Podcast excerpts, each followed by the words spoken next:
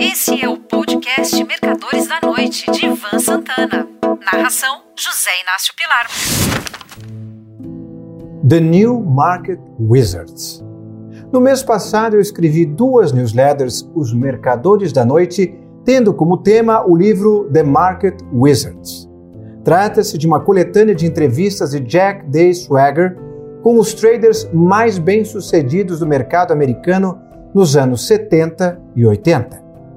O livro, publicado em 1993, fez tanto sucesso que Swagger decidiu publicar uma continuação. Até hoje, servem como uma espécie de manual de operações para alguns especuladores e investidores. Este segundo trabalho se chama The New Market Wizards e é sobre ele que vou escrever a crônica de hoje. Tenho certeza de que contém lições importantes sobre o mercado, plenamente válidas até os dias atuais. Comecemos com duas citações do próprio autor entrevistador. Abre aspas. O mercado não é aleatório, porque se baseia no comportamento humano, e o comportamento humano, especialmente o comportamento de massa, não é aleatório. Nunca foi e provavelmente nunca será. Fecha aspas. Segunda citação. Abre aspas. Não opere no mercado se você não está em condições de perder. Fecha aspas. Um dos traders entrevistados no livro, Ed Seikota, aponta uma das verdades mais significativas do mercado. Usando minhas palavras, sempre que determinado ativo é manchete de capa ou de jornal ou de revista importante, significa que o bull ou bear market desse mercado está no fim. O exemplo de Seikota é How high can oil prices go? Ou até onde os preços do petróleo podem chegar.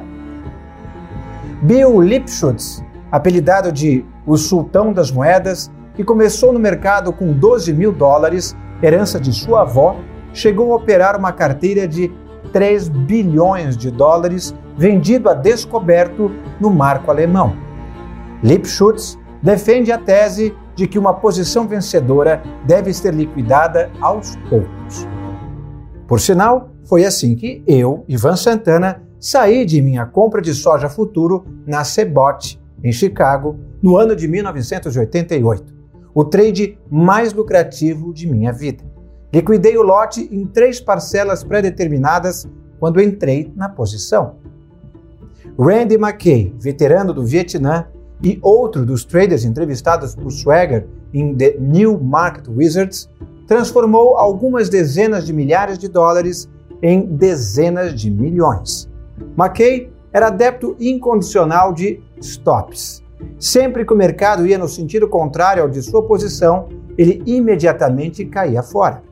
Sintetizando, Randy McKay ganhava muito ou perdia pouco. William Eckhart, um matemático, foi sócio de Richard Dennis, um dos traders mais bem-sucedidos de todos os tempos.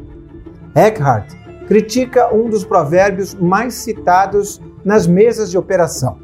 Abre aspas. Você não pode quebrar realizando lucros. Fecha aspas. Ele tem toda a razão. O que quebra um trader é não realizar prejuízos. Daí o ditado correto, abre aspas, cut your losses, let your profits run. Ou realize seus prejuízos, deixe seus lucros crescerem. Michael Carr, outro dos traders selecionados por Swagger, tem uma teoria interessante. Ele diz: Não se preocupe com o que os mercados estão fazendo Preocupe-se com o que você está fazendo em resposta aos mercados. Eu poderia acrescentar: não existe mercado certo nem mercado errado. Existem aqueles nos quais você acerta e aqueles nos quais você erra. Diz Howard Sire. Uma das lições que se aprende nas bolsas de futuros é que você não pode vencer se estiver operando no nível de alavancagem que o faz ter medo do mercado. Monroe Trout, broker de commodities, em sua entrevista diz uma coisa curiosa. Algumas pessoas fabricam sapatos, outras constroem casas.